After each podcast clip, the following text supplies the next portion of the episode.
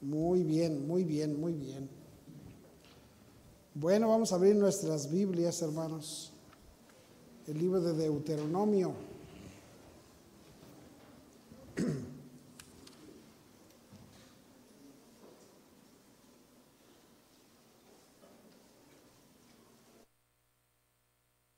Deuteronomio capítulo 23.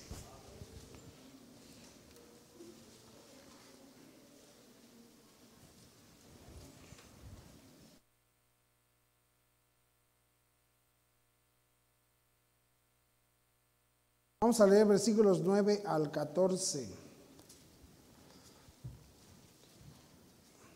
Deuteronomio capítulo 23, versículos 9 al 14. Vamos a ponernos de pie para tomar lectura.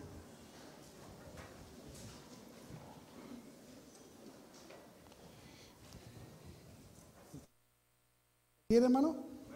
Muy bien, vamos a leer entonces. Este, voy, voy, a, voy a aprovechar bueno, el, próximo sábado, este, aunque yo, bueno, soy el pastor de la iglesia, regularmente los pastores en las conferencias dejan que los pastores que vienen enseñen.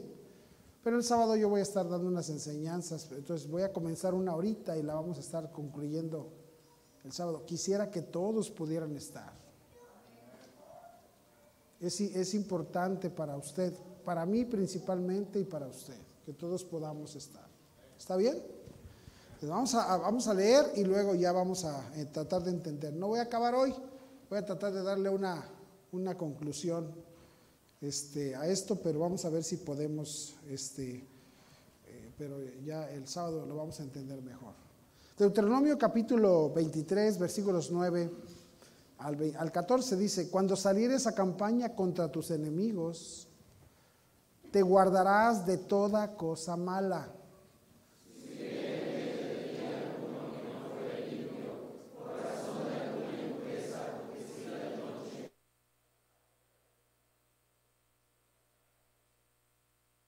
Pero al caer la noche se lavará con agua y cuando se hubiere puesto el sol, podrá entrar en el campamento.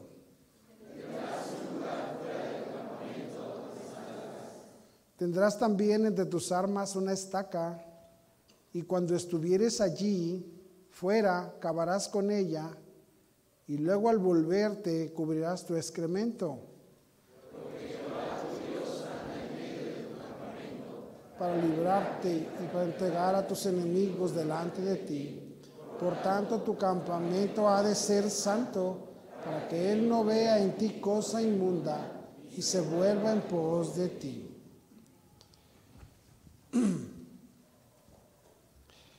Es cierto, hermanos, que la sangre de Cristo nos limpia de todo pecado. Y no podemos sacar fuera de contexto una verdad doctrinal. Estas cosas eran cosas que aplicaban de cierta manera para hacer el campamento de Israel digno de la presencia de Dios. Ustedes saben que es, hoy día, hermanos, eso es lo, no sé cómo, cómo manejarlo.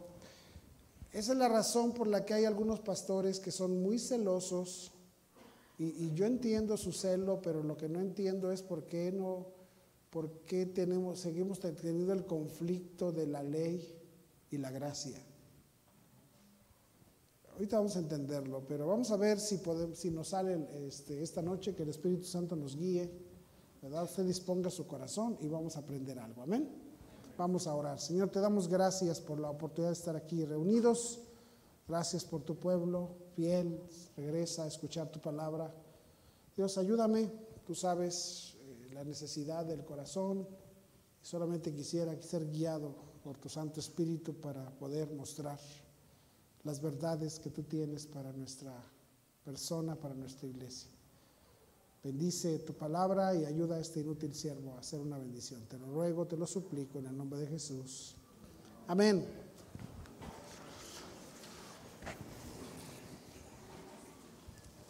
Vamos a poner como base, hermanos, Deuteronomio. La palabra Deuteronomio es una palabra hebrea que significa otra vez la ley. Significa otra vez la ley. Moisés está dando la ley otra vez a la generación que no se murió. Los incrédulos que no quisieron creer en Dios quedaron postrados en el desierto. Los padres de esta generación han muerto en el desierto porque no se creyeron dignos de hacer la voluntad de Dios, de pasar a la tierra prometida. Ahora Moisés tiene la responsabilidad de preparar a esta gente para que ellos, porque Josué los va a meter a la tierra prometida, ellos iban a tener la posibilidad de ver que lo que Dios prometió se cumple. Amén. Los incrédulos no quisieron ver las maravillas de Dios. Los incrédulos no quisieron entrar a ese lugar del cual Dios les habló diciendo, si tú me haces las cosas, todo va a ser maravilloso. Vamos a ver unos antecedentes nada más en cuanto a esto. Yo sé que los conocen, pero sería bueno, no hace daño que podamos ver. Vea conmigo, hermanos, allí desde el libro de, de Génesis, por favor, el libro de Génesis. Libro de Génesis.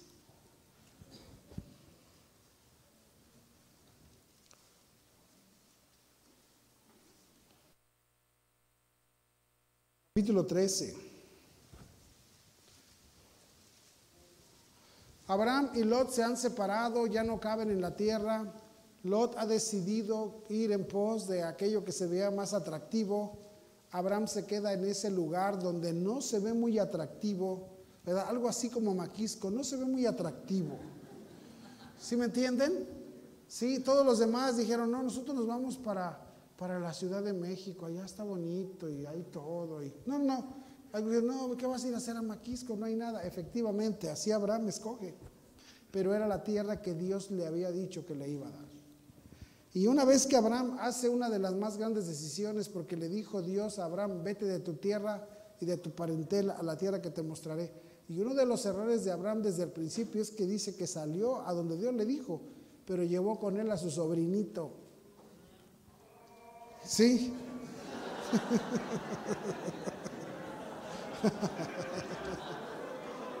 bueno, sí. Bueno, hermanos, ustedes vienen aquí para ver si agarran algo espiritual o a ver, o a, ver a quién molestan. Sí, qué bendición. Ojalá que uno de tus sobrinos estuviera aquí. Ojalá que pudiera ser una influencia siquiera un sobrino. Es lo que dice ahí, dice, y Jehová dijo a Abraham, versículo 14, estoy en Génesis 13, 14, y Jehová dijo a Abraham después que Lot se apartó de él, alza ahora tus ojos y mira desde el lugar donde estás hacia el norte y el sur y al oriente y al occidente, porque toda la tierra que ves la daré a ti y a tu descendencia que dice allí. Déjame, diga, hermanos, te tengo noticias, pero todo lo que tú ves ahí no es ni, no es ni de los, escúchame, no es ni de los jordanos, ni de los sirios, ni de los, es del pueblo de Dios.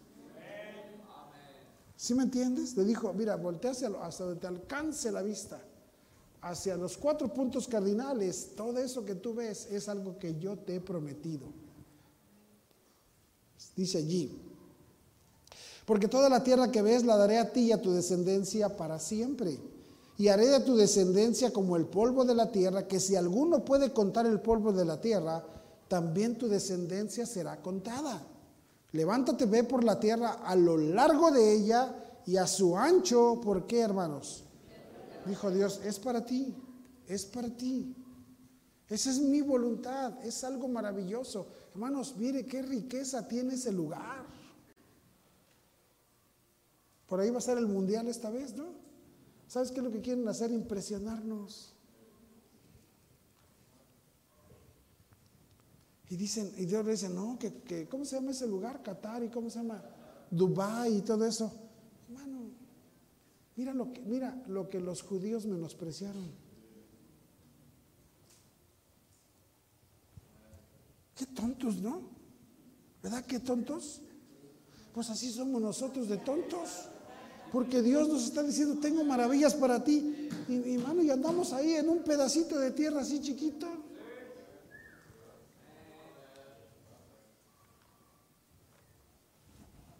Ahora ellos han entrado a la tierra. Mire, vaya conmigo a Génesis capítulo 15.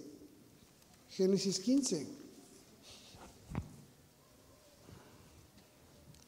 Versículo 13 dice, entonces Jehová dijo a Abraham, ten por cierto que tu descendencia morará en tierra ajena y será esclava allí y será oprimida cuatrocientos años.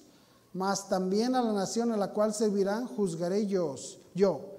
Y después de esto saldrán con gran riqueza. Y tú vendrás a tus padres en paz y serás sepultado en buena vejez y en la cuarta generación volverán acá porque aún no ha llegado a su, colmo la maldad del amorreo. Hasta aquí dice, mira, la razón es una, todavía no me estos, esta tierra es para ustedes, pero todavía no me caen gordos estos, ya me, ya me están cayendo gordos, pero todavía no.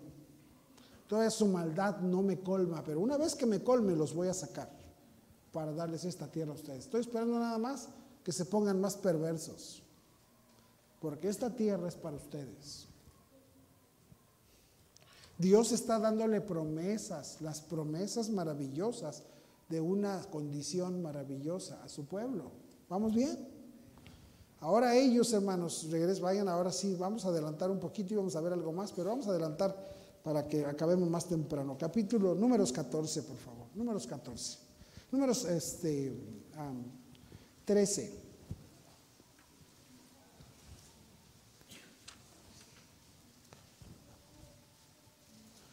Versículo 1, y Jehová habló a Moisés diciendo, envía tú hombres que reconozcan la tierra de Canaán, la cual yo doy a los hijos de Israel. De cada tribu de sus padres enviaréis un varón, cada uno príncipe entre ellos. Tienes que mandar a los principales, a los líderes. ¿Por qué? Porque el líder es el que promueve para bien. Manda a los príncipes, porque a los príncipes ellos los van a seguir. Ahí va Moisés, dice, y Moisés los envió desde el desierto de Parán conforme a la palabra de Jehová y todos aquellos varones eran príncipes de los hijos de Israel, principales, líderes, a gente a la que la gente los podía seguir. Y sí los siguió, pero para mal. Llegaron allá, hermanos, y dice aquí, versículo 17, los envió pues Moisés a reconocer la tierra de Canaán, diciéndoles, subid de aquí al Negev y subid al monte y observar la tierra, cómo es y el pueblo de que la habita, si es fuerte o débil, si poco o numeroso, cómo es la tierra habitada, si es buena o mala, cómo son las ciudades habitadas, si son campamentos o plazas fortificadas, y cómo es el terreno, si es fértil o estéril, si en él hay árboles o no, y esforzaos y tomad del fruto del país. Y era el tiempo de las primeras uvas. Cuando son las primeras uvas, todavía no está, la, todavía no está aventando cosecha maravillosa. Versículo 23 dice, y llegaron hasta el arroyo de Escol y de ahí cortaron un sarmiento con un racimo de uvas, el cual trajeron dos en un palo. Dos en un palo. Y eran las primeras uvas. ¿Te imaginas cómo, cómo iban a estar las de mera temporada? Y dice allí, y, de las granadas y de los higos, y se llamó aquel lugar el valle de Escol, por el racimo que cortaron allí los hijos de Israel.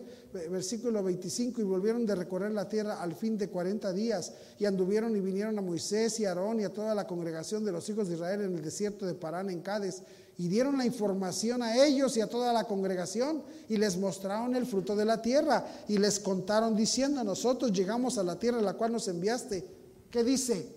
La que ciertamente le dijo, fíjense cómo está. Y dijeron, no, sí, ni hablar, está bueno. O sea, lo como Dios dijo, así es. Hermanos, escuche bien, Dios tiene un plan hermoso para nuestras vidas. No, hermano, Israel no, eh, eh, la tierra sigue estando allí y nos quedamos con el ojo cuadrado todo lo que sacan de ese lugar. Hasta los que nacen ahí nacen listos. Qué chistoso. Si te has fijado los premios Nobel eh, por unos 100 años atrás, ¿quiénes los ganan? ¿Sí sabes quién los gana? ¿Quién los gana? Judíos. ¿Sí sabes el que inventó el, este, el, ¿cómo se llama? Este viejo que andaba involucrado en lo del COVID, que inventó la computadora, pues, el programa. El Bill Gates, ¿sí sabes tú qué es el Bill Gates? Es judío. Todos esos cuates, todo esto que Dios decidió, la, la bendición era para su pueblo, hermano. Tengo, a ver, ahora, eh, estamos hablando de historias del Antiguo Testamento para que en el Nuevo Testamento entendamos quién es el pueblo de Dios ahora. ¿Quién es el pueblo de Dios ahora? Los, los de allá de Tecama, ¿verdad? Nosotros, hermano. Y esas promesas que hay en la Biblia son para nosotros. Y Dios quiere que vivamos una vida, unas vidas diferentes. Estaba diciendo Alan, mi hijo, que estuve predicando ahí en su iglesia y, dice que le da tanto gusto ver que conoce por años, por ser, por años ha visto, ha andado en el, asunto por años y dice, y de repente ya me doy cuenta que uno ya cambió, que otro ya cambió esto, que ya predica diferente, que en ese lugar ya usan pantalones las viejas. Dice, ¿cómo me da gusto oír que mi papá, lo mismo que yo escuchaba cuando era niño, lo mismo sigo escuchando? Todo el mundo cambia, menos mi papá. Y sabes una cosa, hermanos, la Biblia dice, no te entremetas con los veleidosos. Yo nomás veo que anda alguno haciendo panchos y ahí nos vemos. No, hermanos, es la misma historia, no voy a cambiar el mensaje, ¿por qué? Porque, lo que porque es lo que Dios ha querido. Y el problema es que Dios lo sigue queriendo, pero muchos no lo hemos abrazado. Y ellos dijeron, exactamente como Dios dijo, así es. Pero, pero, pero, ahí está el problema, los gigantes, pastor. Y nosotros parecíamos unos chapulines de Oaxaca, al lado de ellos.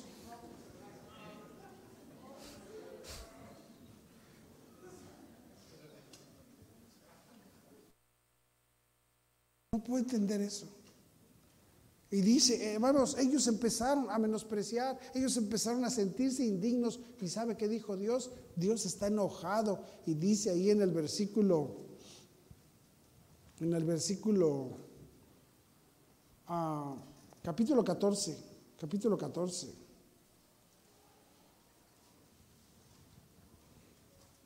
Versículo 26 dice, y Jehová habló a Moisés y Aarón diciendo, ¿Hasta cuándo oiré esta depravada multitud? Fíjese lo que dice Dios, dice Dios, es que no nada más es uno, son todos. Ojalá que fuera uno, que uno que otro, que es el que está todo Contreras, ¿verdad? Aquí nomás hay dos Contreras. Sí, ojalá que fuera uno con uno dos Contreras, pero todos se apellidaban Contreras en ese momento, hermano. Todos estaban en contra y dijo Dios, esta multitud depravada. Y dice, ¿hasta cuándo iré esta depravada multitud que murmura contra mí? ¿Cómo es posible? Dice, las querellas de los hijos de Israel que de mí se quejan. Dios cuidándolos, Dios bendiciéndolos, los ha cuidado, hermano, les ha dado agua, agua del pedernal. No hay ese dicho que dice, a ver, saca agua de una piedra. Pues Dios la sacó. Entonces, ¿por qué estamos, y Dios dice, ¿cómo es posible que esta generación todavía se queje? Ten cuidado con quejarte.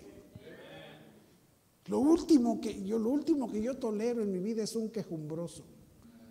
No te quejes, hermano.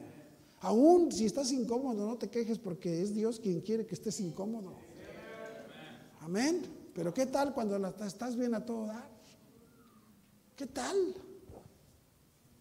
Y dice aquí, eh, ahora vamos rápido porque ni siquiera he entrado al asunto. Y dice aquí, versículo 28, vivo yo, dice Jehová, que según habéis hablado a mis oídos, ¿qué dice?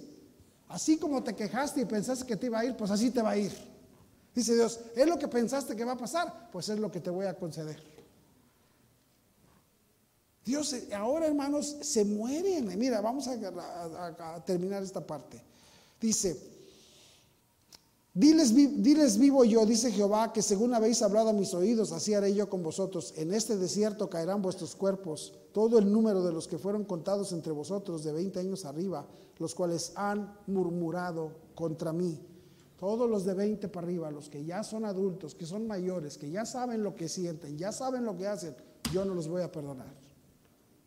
Y dice aquí, ah, vosotros a la verdad no entraréis en la tierra por la cual alcé mi mano y juré que os daría habitar en ella, exceptuando a Caleb, a Caleb, hijo de Jefoné, y a Josué, hijo de Nun, pero a vuestros niños, los, de los cuales dijisteis que serían por presa, yo los introduciré y ellos conocerán la tierra que vosotros despreciasteis esa tierra preciosa que ustedes despreciaron.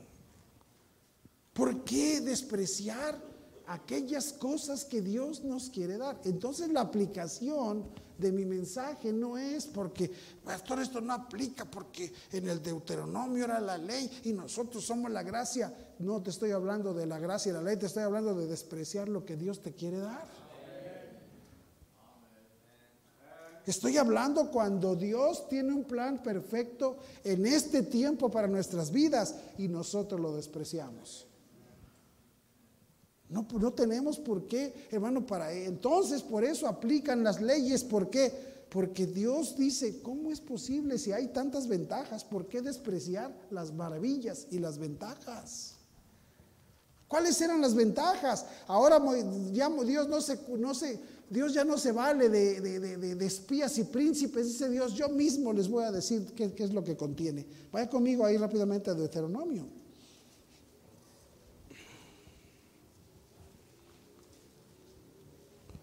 Versículo 6, Deuteronomio 6. ¿Lo tiene, hermano? Deuteronomio 6.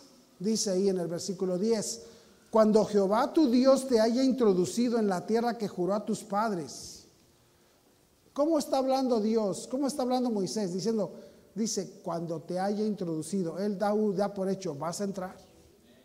Dios da por hecho, vas a entrar. Amén. Ya no me voy a fiar de otra vez de príncipes y, animosos. Yo mismo te voy a decir, cuando Dios, Jehová tu Dios te haya introducido en la tierra que juró a tus padres Abraham, Isaac y Jacob, que te daría en ciudades grandes y buenas que qué? Que tú no edificaste. Vas a entrar, no vas a tener que, comenzar de cero y abrir zanjas y poner agua. Ya vas a llegar con agüita. Pero está cara la renta, pero con agüita. Pregúntale a los del pueblo aquí cómo ellos eran, ellos eran nativos del pueblo y cómo les costó tener agua. Pregúntales cómo les costó tener luz. Y tú ya, aquí ya mira, en este pueblo ni la luz se va. ¿Te has dado cuenta que en muchos lados se va la luz y aquí no se va la luz? Y si se va, así está de volada. Es de lo más moderno que hay ahorita aquí, la luz. No te va, hermanos, ciudades que Dios, Dios ha puesto cosas que nosotros no tenemos por qué estar sufriendo. No diga, ay, es que, pastor, es que aquí pues renta uno y es la casa. Sí, pero allá donde vivías, hermano, en tu casa, era un nido de delincuentes.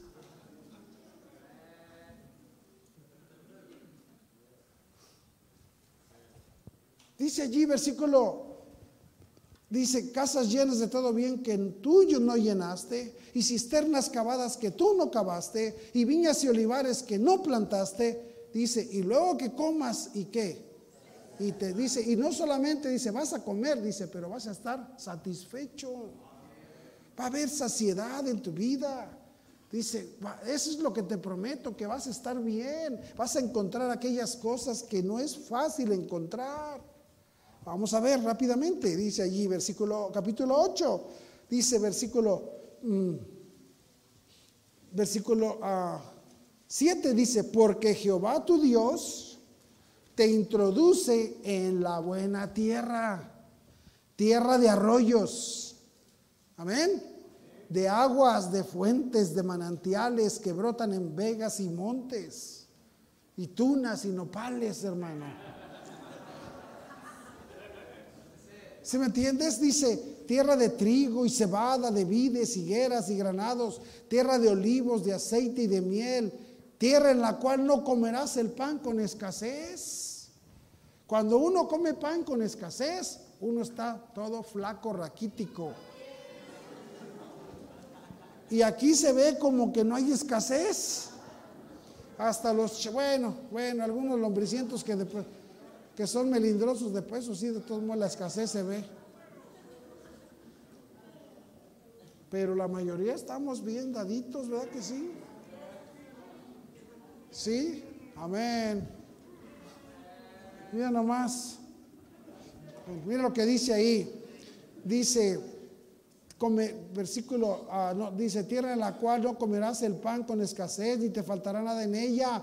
Tierra cuyas piedras son hierro y de cuyos montes sacarás cobre y comerás y te saciarás y bendecirás a Jehová tu Dios. ¿Por qué? Por la buena tierra que... Hermano, es tiempo de que tú digas, bendito sea Dios.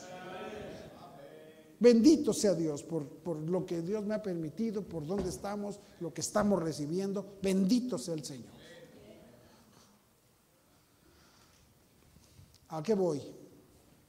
Dios les dice, esa es mi voluntad. Lo único que yo quiero es que no desprecien. ¿Cómo es que despreciaban ellos? Bueno, dice la Biblia que se quejaban, pero eso fue en números. Eso fue en números, me están siguiendo. Pero aquí en Deuteronomio, ¿cómo es que alguien de ellos, Dios les dice, esa es la razón que yo me voy a dar cuenta que tú todavía no entiendes este asunto de las bendiciones de la tierra? Y entonces empieza a decir Dios, vamos ahí donde leímos Deuteronomio capítulo 23. Había demandas, hermanos en, la, en el asunto de la, dice en el versículo 14. Dice, porque Jehová tu Dios anda en medio de tu campamento. ¿Dónde anda Dios? Hermano, te tengo noticias, Dios anda en medio de nosotros. Dios, hermano, es todo lo que tú y yo podemos ver, déjame decirte, nadie tiene la capacidad de hacer lo que Dios ha hecho. Nadie tiene la capacidad de, lograr conquistar un corazón. Nadie tiene, aquí hay hombres, hermano, hombres tremendos. Aquí hay buenos hombres, maravillosos hombres a quien Dios le ha tocado el corazón. Les ha tocado sencillamente su corazón. Deberíamos de bendecir a Dios por ustedes mujeres, déjense de estar quejándose del viejo, que toda la vida te quejas del viejo y dale gracias a Dios que aquí estás sentado y no estás sentado ahí echando micheladas. Y no porque no sea hombre. Son hombres tremendos, pero hombres a quien Dios ha conquistado su corazón. Tenemos que darnos de gozo y de alegría. Ustedes piensan que yo, hermanos, vivo de oquis mi vida al ver a tantos de ustedes que son una bendición en la iglesia. Yo de repente me cuentan, estaba contándome su testimonio, el papá de eh, el hermano, este, el hermano Isidro, que quién sabe por qué no está aquí ya. Ah, sí, aquí está. Hermano Isidro. Me estaba contando el otro día su testimonio. Yo dije, mira, yo dije, Oye, no, oye, hermana Antonia, bésele los pies.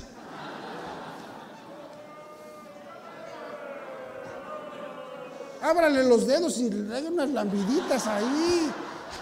Nada más de gusto que está aquí este hombre.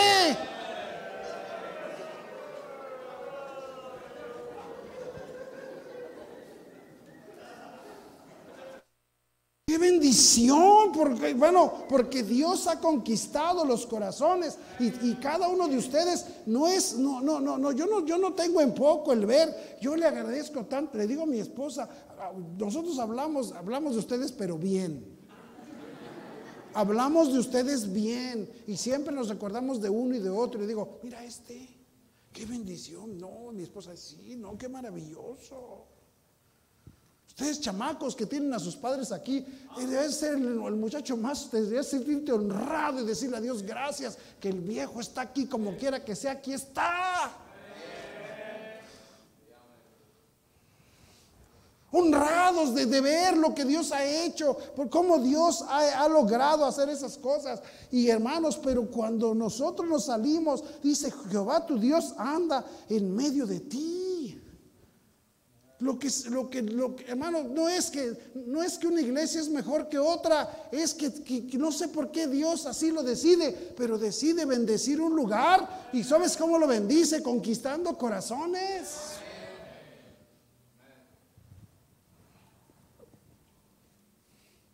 Es una maravilla lo que Dios nos ha permitido. Es Es una maravilla ver las cosas. ¿Por qué? Porque Jehová tu Dios anda donde? En medio de ti. Hermano, si no estuviera en medio de nosotros, pobrecitos de nosotros. Pero Dios está en medio de nosotros. Anda en medio de tu campamento. ¿Para qué? Para librarte y para, y para entregar a tus enemigos delante de ti. ¿No oíste lo que el apóstol Pablo dijo? Que no tenemos lucha contra sangre y carne. Y la guerra está ahí. Hermano, tú duermes, el diablo no duerme. ¿Tú quién piensas que te cuida mientras tú dices, ay, qué cansado estoy? Ya, ya me está llamando Topollillo.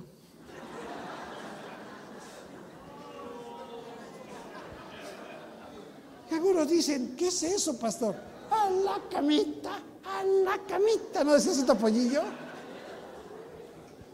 Algunos mira, mira, si tú te espantas por lo que yo digo, voy a decir cosas peores. Hermano, si no estuviera Dios en medio de nosotros, qué barbaridad. Yo nomás veo estos chamacos, unos listos, otros tontos, pero están, están aquí porque Dios quiere que estén aquí. ¿Tú crees que yo les creo que se, esa, esa carita que me hacen de santos, mira? Semejantes demonios concupiscentes.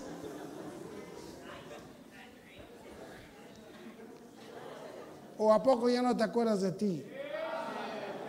Mira, mira, mira, mira. Déjense de cosas, ¿sí? Ahí está, no, que mi hijo, que no sé qué, que no sé cuánto, que quién sabe qué. A ver, el David y el carro. ¿Cuántos años tienes, David? 21. ¿Dónde andaba? Eh, pregúntale al hermano Toño a los 21. ¿Qué andaba haciendo? ¿Ya estaban casados a los 21 años? ¿Qué hubo?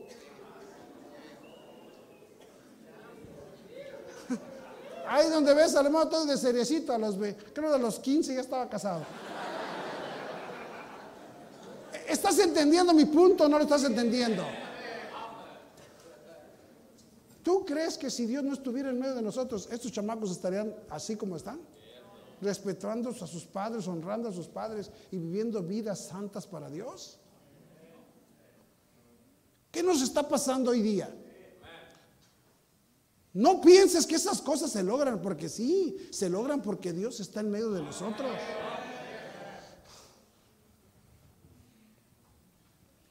Yo, necesito que abramos los ojos y ya nos quitemos de tonterías y que dejemos, hermano, todos los que pretenden nada más pretenden, todas las iglesias que pretenden solamente pretenden, porque donde quiera hay pecadores. Pero tenemos que ser gente realista y ver y decir, caramba. Hermano, una sarta de cochinadas que hay en las iglesias, porque hay cochinadas, porque está llena de cochinos. ¿Por qué nos sorprendemos? Pero ¿sabe por qué aquí Dios nos ha permitido mantenernos? Porque está en medio de nosotros. Y tenemos que agradecer y bendecir a Dios por esas cosas, bendecirlo porque está en medio de nosotros. Como dijo el apóstol Pablo, que cuando gente de afuera venga, diga, Dios está ahí con ellos. Indudablemente, ¿quién puede negar que Dios está ahí?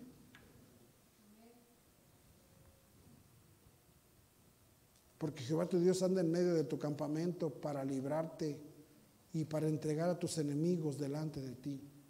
Por tanto, tu campamento ha de ser que santo. ¿Qué quiere decir? Que ya los chamacos no hagan, ah, ah", ¿o cómo hacen?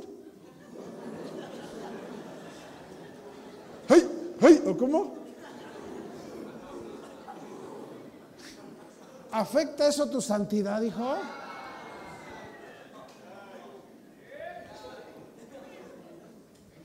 Ay, no, no puedo creer que en la casa de... Ahora, hay algunos también de ustedes que, que no tienen el mínimo discernimiento de en qué momento se puede y en qué momento no. Eso es lo peor aquí. Y que no haya padres que le digan, mira, mi hijo, yo, no, yo, sé que tú pasas buen tiempo en la iglesia. Nada más sé un poquito, ten, tacto en qué momento se puede y en qué momento no se puede. Hay momentos en el que se puede y hay momentos en el que dices tú, tengo ganas, pero no. Algunos a lo que vienen nada más es echar relajo. Tenemos que tener una capacidad para saber los momentos. Yo a mí, hermanos, ¿sabes por qué esta iglesia es un relajo? Porque el pastor es un relajo. Soy un, yo soy un tío. Si hay alguien al que le gusta el relajito es a mí. Pero fíjate cómo hay momentos en el que yo lo he hecho y en el momentos en el que no. Eso es lo único que te ha costado aprender. Yo sé que no son tan inteligentes como yo.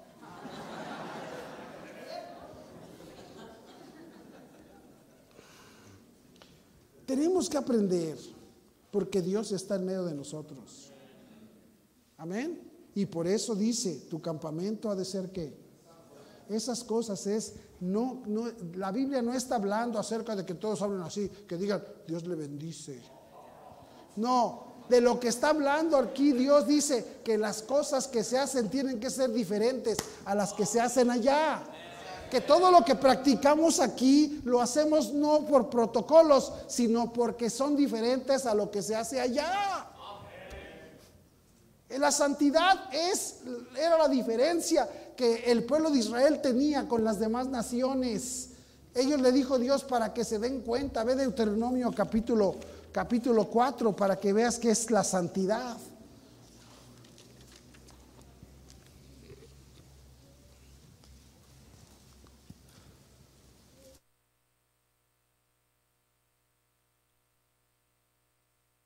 ¿Lo tienen?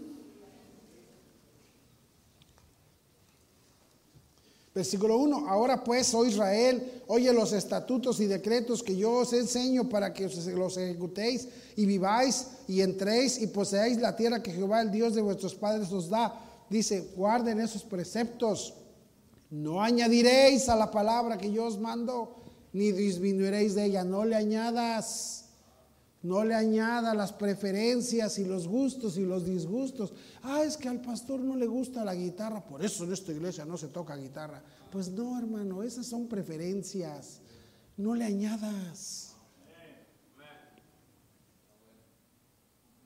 No, porque una vez yo fui a una conferencia, no voy a decir dónde, pero este, iba saliendo de la enseñanza de, de los pastores y un pastor se me acerca y me dice, y hablaron algo así, un tema así referente al liderazgo. Entonces, se me hace pastor me dice, yo traigo una, mi hermano Sergio me acaba de regalar una camisita, hermanos. hombre, una chulada de camisa. Y yo me sentía, me sentía Brad Pitt ahí. De repente se me acerca el pastor y me dice, hermano, no use esas camisas, use camisas blancas. Yo le dije al, yo le dije al, pastor, y yo todavía le dije al pastor, yo pensé, ¿en eh, eh, dónde está lo malo? ¿no? Yo, dije, bueno, ¿dónde? Ahora, primero aprendí como cristiano miembro de iglesia, ahora estaba aprendiendo como líder. Y dije, ¿dónde está lo malo en mi liderazgo con esta camisa? Y me dice, y le dije, y yo todavía le dije, pues, pues es que me la regalaron. Me dijo, pues por eso le regalan, porque saben que se las pone. Ah, su becha. Yo hasta yo lo vi al pastor, lo vi tan indio, tan prieto y dije, es que a ti no te quedan estas. Por eso a ti no te regalan de estas. No, lo que dije es, y no, ¿sabe qué me dijo? Me dijo? Y yo le dije, no, está bien. Pero ¿sabe qué, hermanos? Eso no es algo que afecta a nuestra santidad. Son preferencias. Pero hemos llegado a puntos donde las hacemos cosas como parte de la iglesia.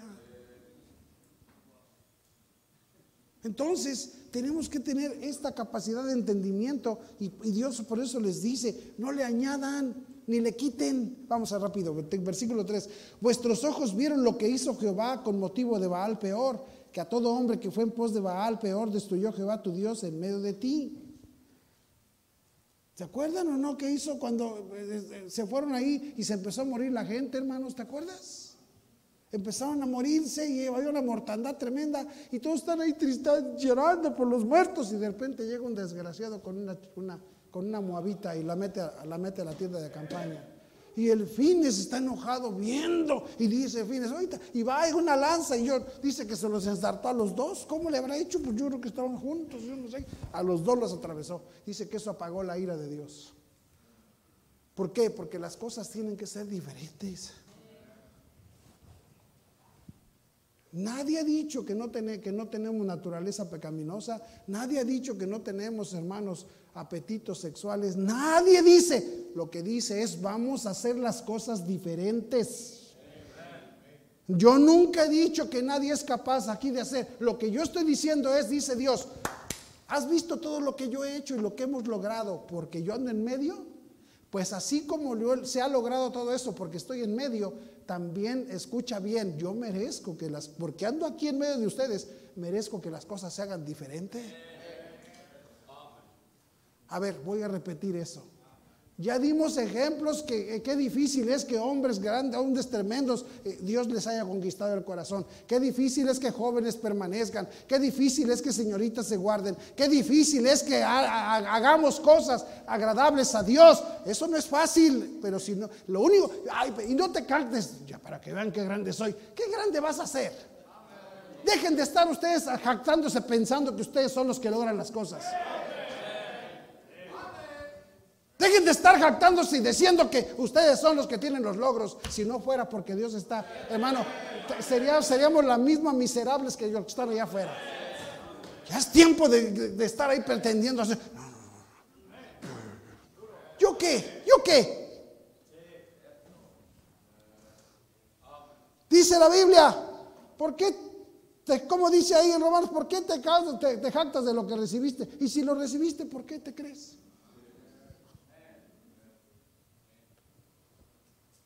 No es para, no es para gloria mía y tuya, es para gloria de Él. Y si lo estamos haciendo es porque sabemos que Él está en medio de nosotros y Él merece esas cosas. Amén. El jueves me tocó a mí, hermanos, el jueves en la mañana, este, llevé a Pamela a la revisión que le hicieron le, tomaron la resonancia para ver cuánto ha avanzado el tumor. Y llegamos y este, yo, me, dijo, me dijo mi yerno, suegro, la semana que entra tenemos cita con el que la operó y este, yo pedí ese día, aprovechando que está aquí, ¿no la quiere llevar usted para la cita esta? Y le dije, sí, está bien, yo la, y la llevé yo. Y este, desde la noche que me dijeron, yo estuve pasando, diciéndole a Dios, Dios, Tú eres el soberano. Tú, tú puedes hacer lo que a ti te dé la gana, Señor. Y para eso están nuestras vidas, para que tú hagas con nosotros lo que quieras. Pero Señor, tú también puedes hacer una diferencia. ¿Cómo quisiera ir mañana y escuchar algo, algo, algo diferente? Si tú no quieres, Señor, yo te amo, te respeto, te serviré, pero, pero tú puedes. Y llegamos, le revisaron ahí y dijo el neurólogo, pues ahí hay algo, pero ni siquiera, es que no se puede ver qué es. La cosa es que eh, a mí se me hace que te dejaron algo. No te sacaron todo y te dejaron ahí un cachito, ahí se ve un chonchito ahí así. Y dice, vamos a ver en seis meses, la cosa es que tú no tienes nada. Dice, hasta ya te voy a quitar esa medicina. Tómatela seis meses más, dice, y si sigue esto igual ya no te la vas a tomar. Vas a vivir una vida normal.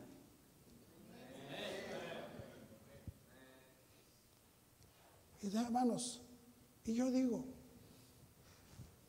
si Él está allí haciendo esas cosas, ¿por qué yo no voy a hacer algo para que Él quiera esté a gusto allí?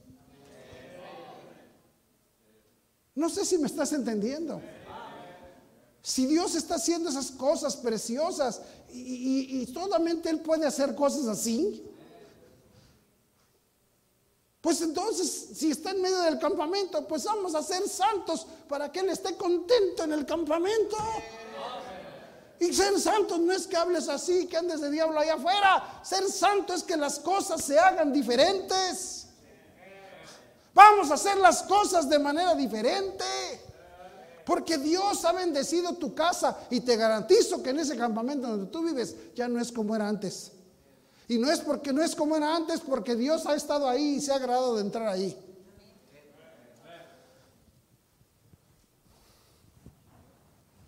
Necesitamos entender esas cosas. Y dijo Dios, ahora vamos rápido ahí a Deuteronomio. Dice el versículo Um, cuatro, más vosotros que seguisteis a Jehová vuestro Dios, todos estáis vivos hoy. Todos estáis vivos hoy. Bendito Dios. Dice, mirad, dice, ahora, ya, ahora, fíjate bien, esas mirad, me encantan, los mirad de la Biblia, hermano, es, hey, pale, pon la atención, eh, en esto. Yo os he enseñado estatutos y decretos como Jehová mi Dios me mandó para que hagáis así en medio de la tierra en la cual entráis para tomar posesión de ella. Guardarlos pues, guardarlos pues y ponerlos por obra, porque esta es vuestra sabiduría y vuestra inteligencia ante los ojos de los pueblos, los cuales oirán todos estos estatutos y dirán, Ciertamente pueblo sabio y entendido, nación grande es esta, porque qué nación grande hay que tenga dioses tan cercanos a ellos como lo está Jehová nuestro Dios en todo cuanto le pedimos. Y qué nación grande y que tenga estatutos y juicios justos como es toda esta ley que yo pongo hoy delante de vosotros. Dice, ¿qué nación tiene estas enseñanzas de juicios tan maravillosos? juicios justos, nada de, nada de que te tengas que latigar y ponerte nopales en la espalda. No, no, no, juicios justos. Dice la dice Juan, porque sus mandamientos no son gravosos. Lo que Dios nos pide no es gravoso. Lo que Él nos pide es nada más para sentirse contento aquí en el campamento no quieres que Dios esté contento?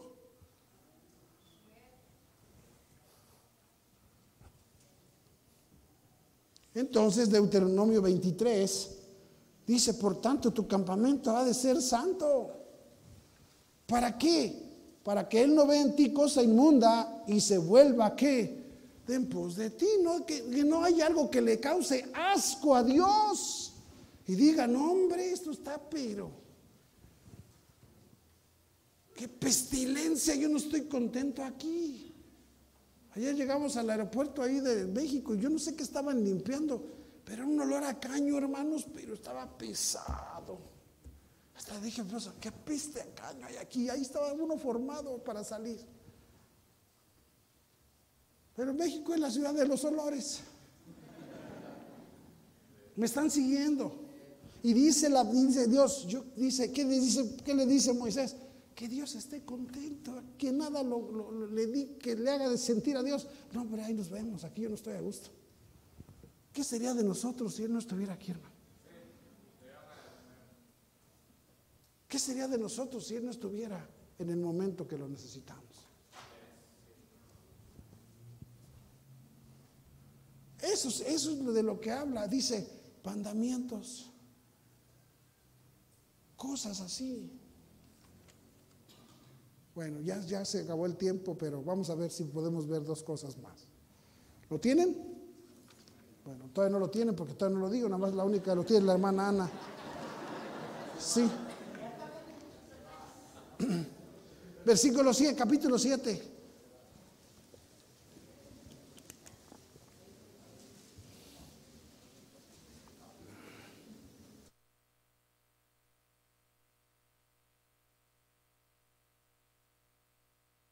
capítulo 7, ¿lo tiene? Cuando Jehová tu Dios te haya introducido en la tierra en la cual entrarás para tomarla, y hayas echado delante de ti a muchas naciones, al Eteo, al Jerjeseo, al Amorreo, al Cananeo, al Fereceo, al Ebeo y al Jebuseo, siete naciones mayores y más poderosas que tú, y Jehová tu Dios las haya entregado delante de ti y las hayas derrotado, las destruirás del todo no harás con ellas alianza ni tendrás de ellas misericordia. Acaba con eso. No te quede, dice, y no emparentarás con ellas. No darás tu hija a su hijo, ni tomarás su hija para tu hijo. No, no agarres gente de afuera para tu hijo.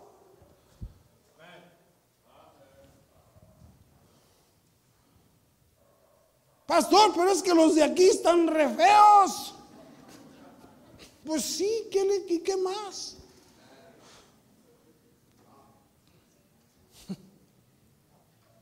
Dice aquí, porque desviará tu hijo de en pos de mí y servirán a dioses ajenos y el furor de Jehová se encenderá sobre vosotros y de destruirá pronto.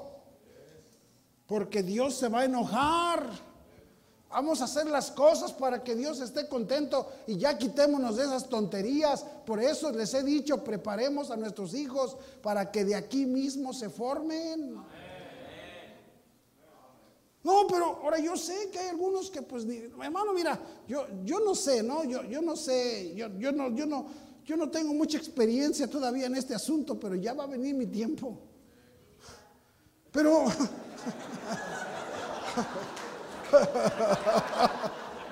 el asunto aquí, el asunto aquí es que, es que este, ah, yo, no voy a decir dónde, pero pues ahí la iglesia estaba tan pequeña y, yo me acuerdo que, la, la, hermana ya era hasta graduada del instituto y, el muchacho estaba como el Carlos, así como este.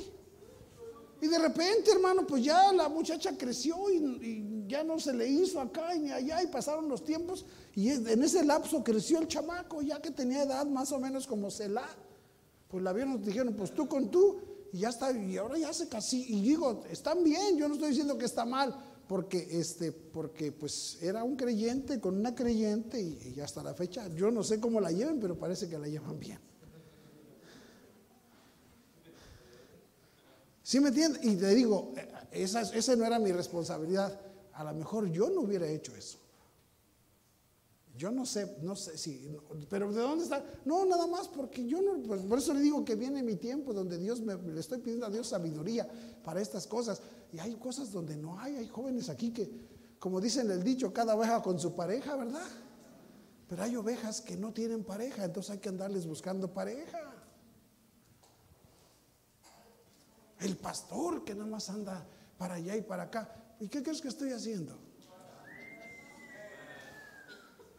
Y de repente veo uno que da la talla y lo veo ahí y digo, ¿cuándo vas para allá para la iglesia? Te invito. Unos tlacoyos. Nunca has probado los tlacoyos de Teotihuacán.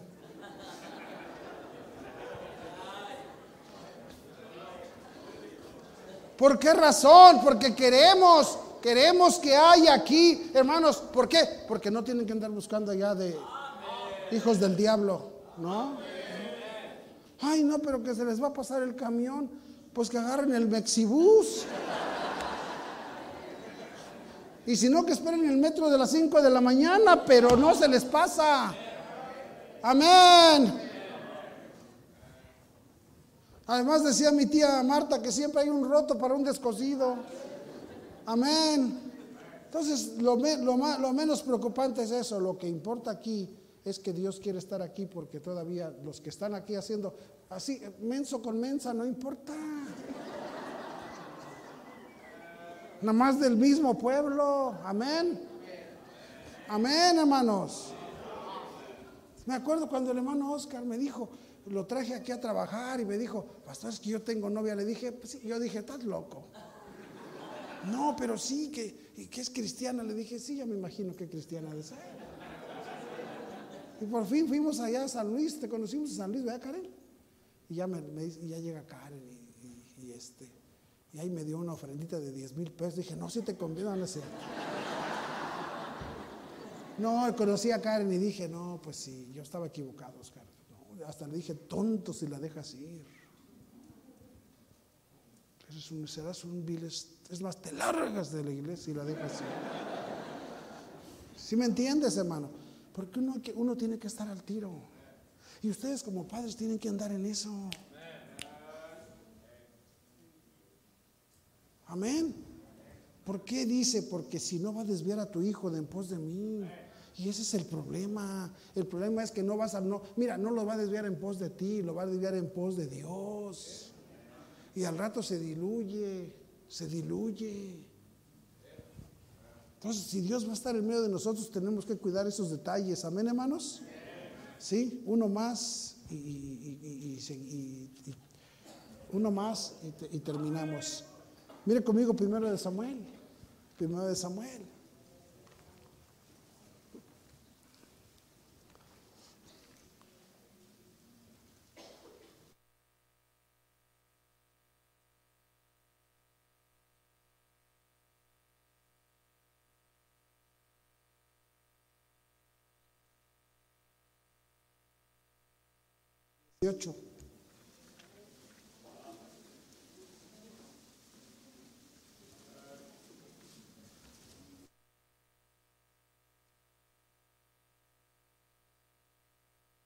Ahí? Mira que dice versículo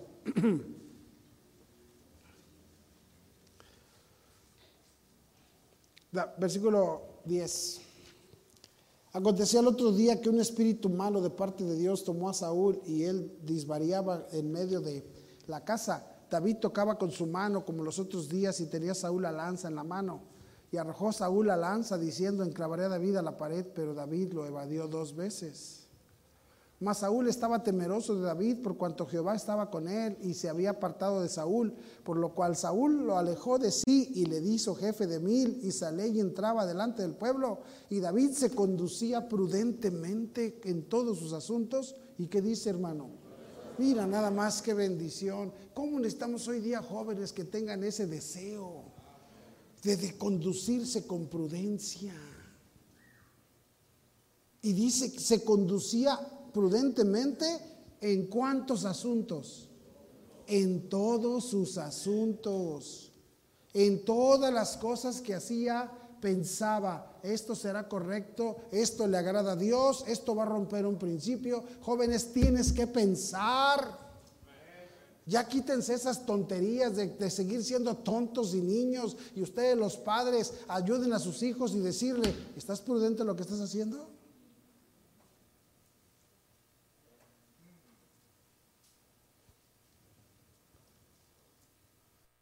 ¿Dónde está el pecado? ¿Quién está escondiendo algo, hermano? ¿Quién esconde cosas? Yo vi que mis hijos escogieron buenas muchachas, yo los vi. Y yo decidí una, yo dije, pero yo sé, porque yo tuve su edad. Y hermano, yo, yo conozco a mi esposa desde los 15 años.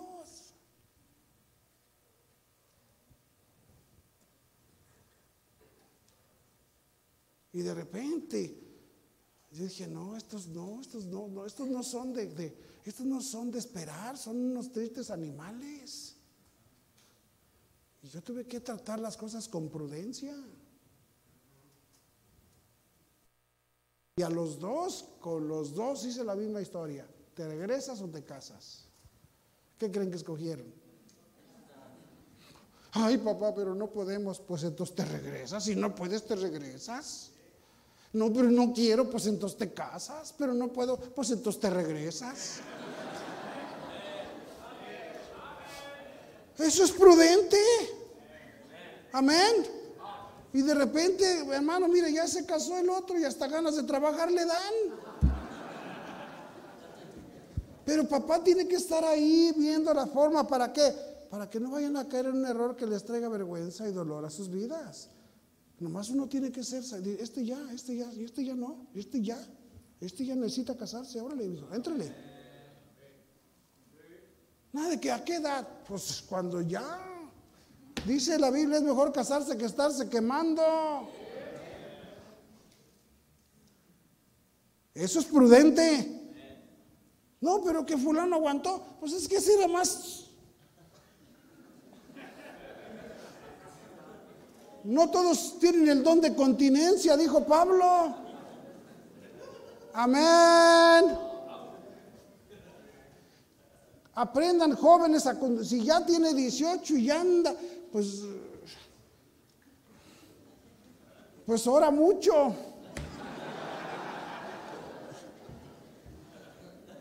Y cómprale y dale baños de asiento con hielo para que pero es como en un mes, como que se le van los deseos de, andar ahí. Ve lo que dice ahí, hermanos. Y viendo a Saúl que se portaba tan prudentemente, tenía temor de él. Mas todo Israel y Judá amaba a David porque él salía y, entraba delante de ellos. Entonces dijo Saúl a David, he aquí yo te daré Merab, mi hija, mayor por mujer, con tal que me seas hombre valiente y pelees las batallas de Jehová. Mas Saúl decía, no será mi mano contra él, sino que será contra él la mano de los filisteos. Ya sé que le voy a pedir. Dice, pero David respondió a Saúl, ¿quién soy yo? ¿Quién es mi vida? O la de mi familia, de mi padre en Israel, para que yo sea yerno del rey. Írate, irá. Mira el chavo. No dijo conmigo se va a rayar.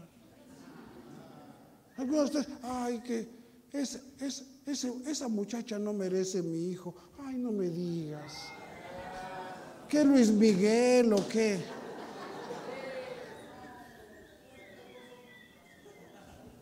Ay, ese muchacho no merece mi hija. Ay, no me digas. Pues de qué está? Muñequita de sololoide, decía mi abuelita. Ya dejen esas payasadas.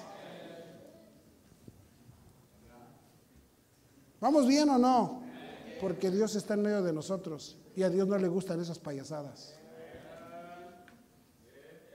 Déjame, te tengo noticias, pero cualquiera de aquí que es salvo es un hijo de Dios. Y es tan príncipe como tu hijito o como tu hijita.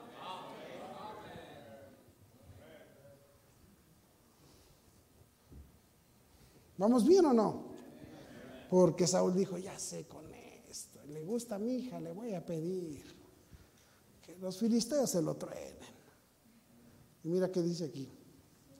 Y llegando el tiempo en que deberá hija de Saúl, se había de dar a David, fue dada por mujer a Adriel Meolatita. Pero Mical, la otra hija de Saúl, amaba a David y fue dicho a Saúl y le pareció bien a sus ojos. Y Saúl dijo, yo se la daré para que le sea por lazo, para que la mano de los filisteos sea contra él. Dijo pues Saúl a David por segunda vez, tú serás mi yerno hoy. Y mandó Saúl a sus siervos a hablar en secreto a David, diciéndole, he aquí el rey te ama y todos sus siervos te quieren bien. Sé pues yerno del rey. Los criados de Saúl hablaron estas palabras a los oídos de David y David dijo, ¿qué os parece a vosotros que es poco ser yerno del rey? Siendo yo un hombre pobre y de ninguna estima. Y los criados de Saúl le dijeron la respuesta diciendo, tales palabras ha dicho David. Y Saúl dijo, decida así a David, el rey no desea la dote. ¿Te acuerdas, hermano, la dote? ¿Cómo era? ¿Qué era la dote? Había que pagar. Y o, pagabas con lana o pagabas con servicio. ¿Te acuerdas que le dijo, le dijo eh, Labán a David? Digo, a Jacob. ¿Te gusta la muchacha? Sí, la amo. Dice, pues trabájame siete años. Dice, y parecieron poquitos porque la amaba. Épale.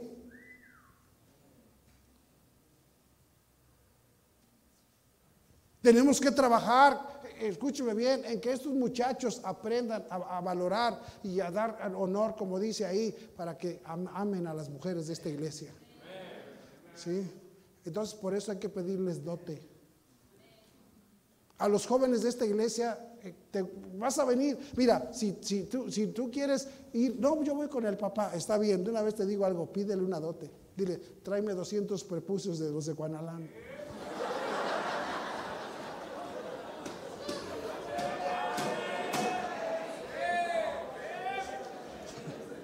Ay, pastor, pero yo soy de Guanalán, más te vale que te vengas para acá. Escúchame. Escúchame. Lo que quiero que digas es pídele algo que le cueste al sinvergüenza. ¿Quieres a mi hija? Sí, que te cueste, maldito.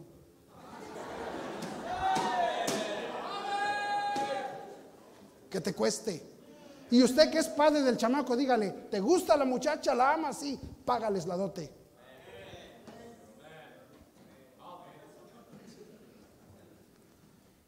Como que se, les fue el gusto y el... ¿Verdad? Hay que, hermanos, dice, porque Dios nos está bendiciendo. Y ya es una cosa, si hacemos las cosas así, Dios va a bendecir más. ¿No están agarrando mujeres del mundo? Que no escuche yo aquí jóvenes que estén tratando y que los padres estén hablando mal de la muchacha. Estás hablando mal de una de tu pueblo. ¿Qué te pasa?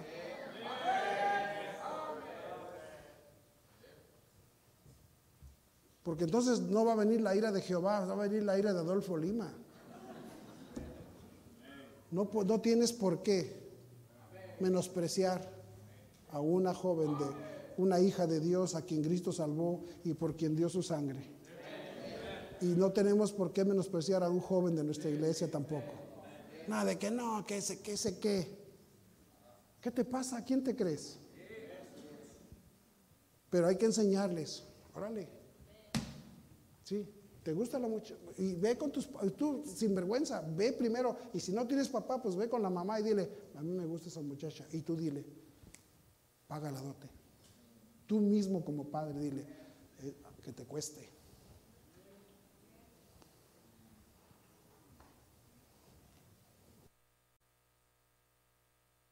No, es que se la robó. ¿Qué se la robó ni qué se la robó? Nadie se roba a nadie, hermano. Se quiso ir la sinvergüenza con él, nada de que se la robó. Ay, pastor, es que a mí me robó. ¿Te robó? ¿Y que dice? Róbame, róbame.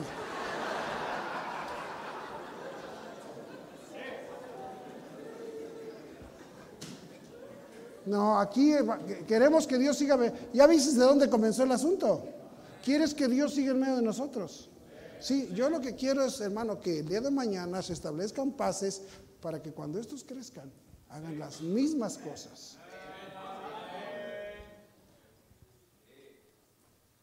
¿O usted, hermano Adán, no quiere un hombre así para su hija? ¿Sí? Y dile, ¿qué, ¿quieres a mi estrellita? Sí, te va a costar, te va a costar 200. No, pueden echar cotorreo, pero deja, espérate que esos que le echan tanto cotorreo paguen el precio, a ver si es cierto.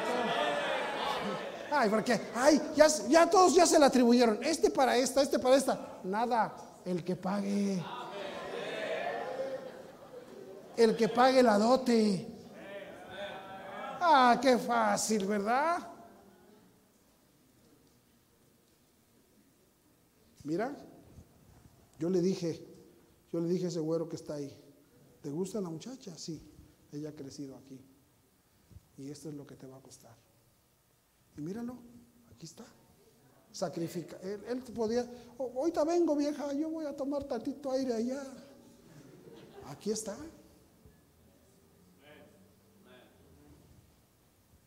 ¿Ya entendiste? Sí, sí, ya no tiene su padre, pero tiene a su tío.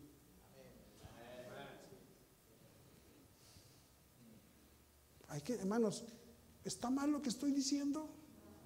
Porque yo no sé de ti, pero yo hice que a mis hijos les costaran. Y eran mis hijos. Y hice que a mi yerno también le costara. Cuando, cuando, cuando un día llegamos allá andábamos todos, Alan todavía no se casaba. No, nadie, está, y andaba Alan también noviando y así. Y dijo Marco, este, pastor, este, andan por aquí, sí, me gustaría invitarlos a comer. Y le dije, ah, déjame, hablo con mi familia y todos me dicen, sí, sí, dice, y dice Alan, le dice a Esteban, le dice, Esteban le dice a Alan, sí, nos va a invitar a comer, sí, no, yo voy a pedir lo más caro ahorita.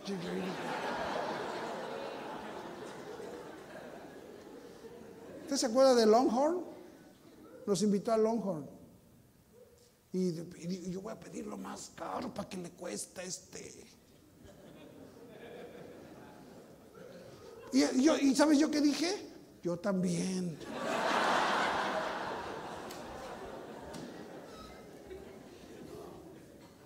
¿Sí me explico no, hermanos? Andas muy invitador, no digas, ay, no, nomás aquí a los taquitos del conejo, no, llévatelo a tragar allá, que te lleve a tragar a un lugar donde le cueste.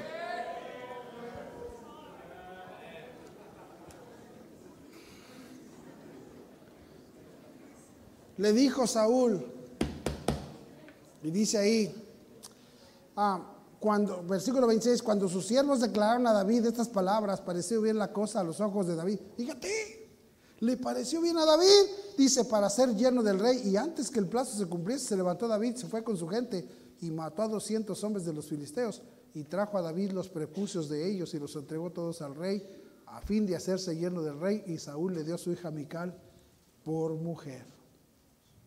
¿Qué Hermanos, qué bendición, amén. Dijo David, no hombre, pues, para ser lleno del rey. Oye, ¿quién soy yo? Y dice el rey que quiere los, dale, vámonos, juntó la gente. Dijo, ahorita te los traigo y le trajo, hermano. Que te cueste. Sí, ustedes chamacas mensas, que le cueste. ¿Oyeron? No, pues todo fácil, vas a ver al rato. Así de fácil se hizo, así de fácil se deshizo.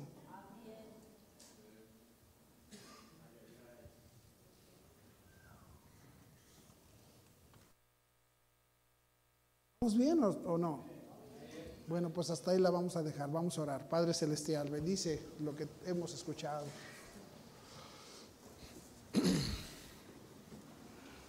Te necesitamos.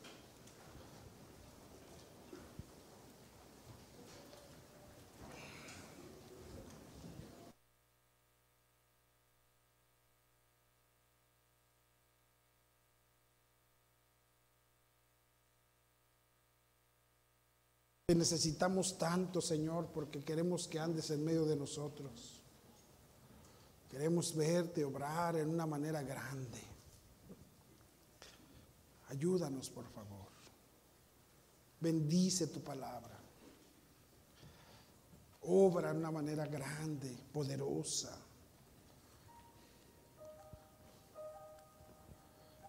Que podamos ver un resultado verdadero, nos has dado tanto, nos has bendecido tanto. Has hecho grandes maravillas en nuestras vidas. Pero un día llegará el tiempo donde, Señor, se verá si los principios son reales y genuinos o si no. Bendice tu palabra. Ilumínanos y danos convicción en el corazón.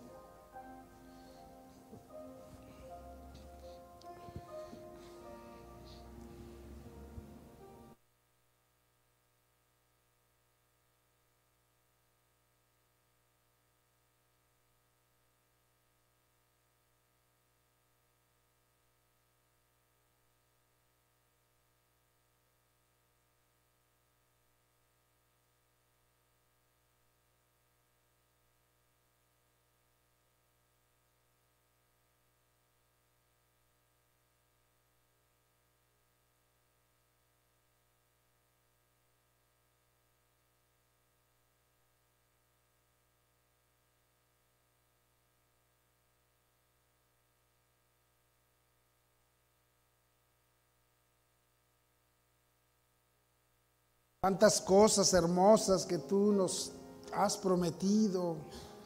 ¿Por qué quedarnos en el desierto y no alcanzarlas?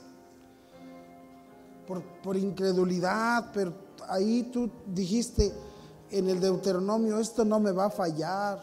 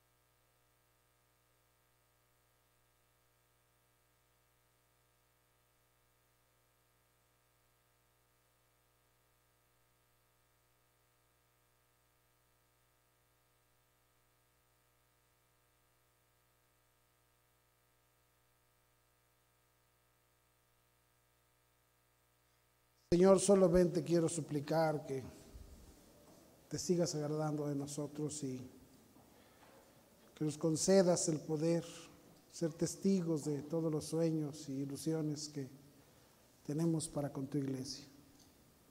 Bendice tu palabra y bendice lo que hemos decidido.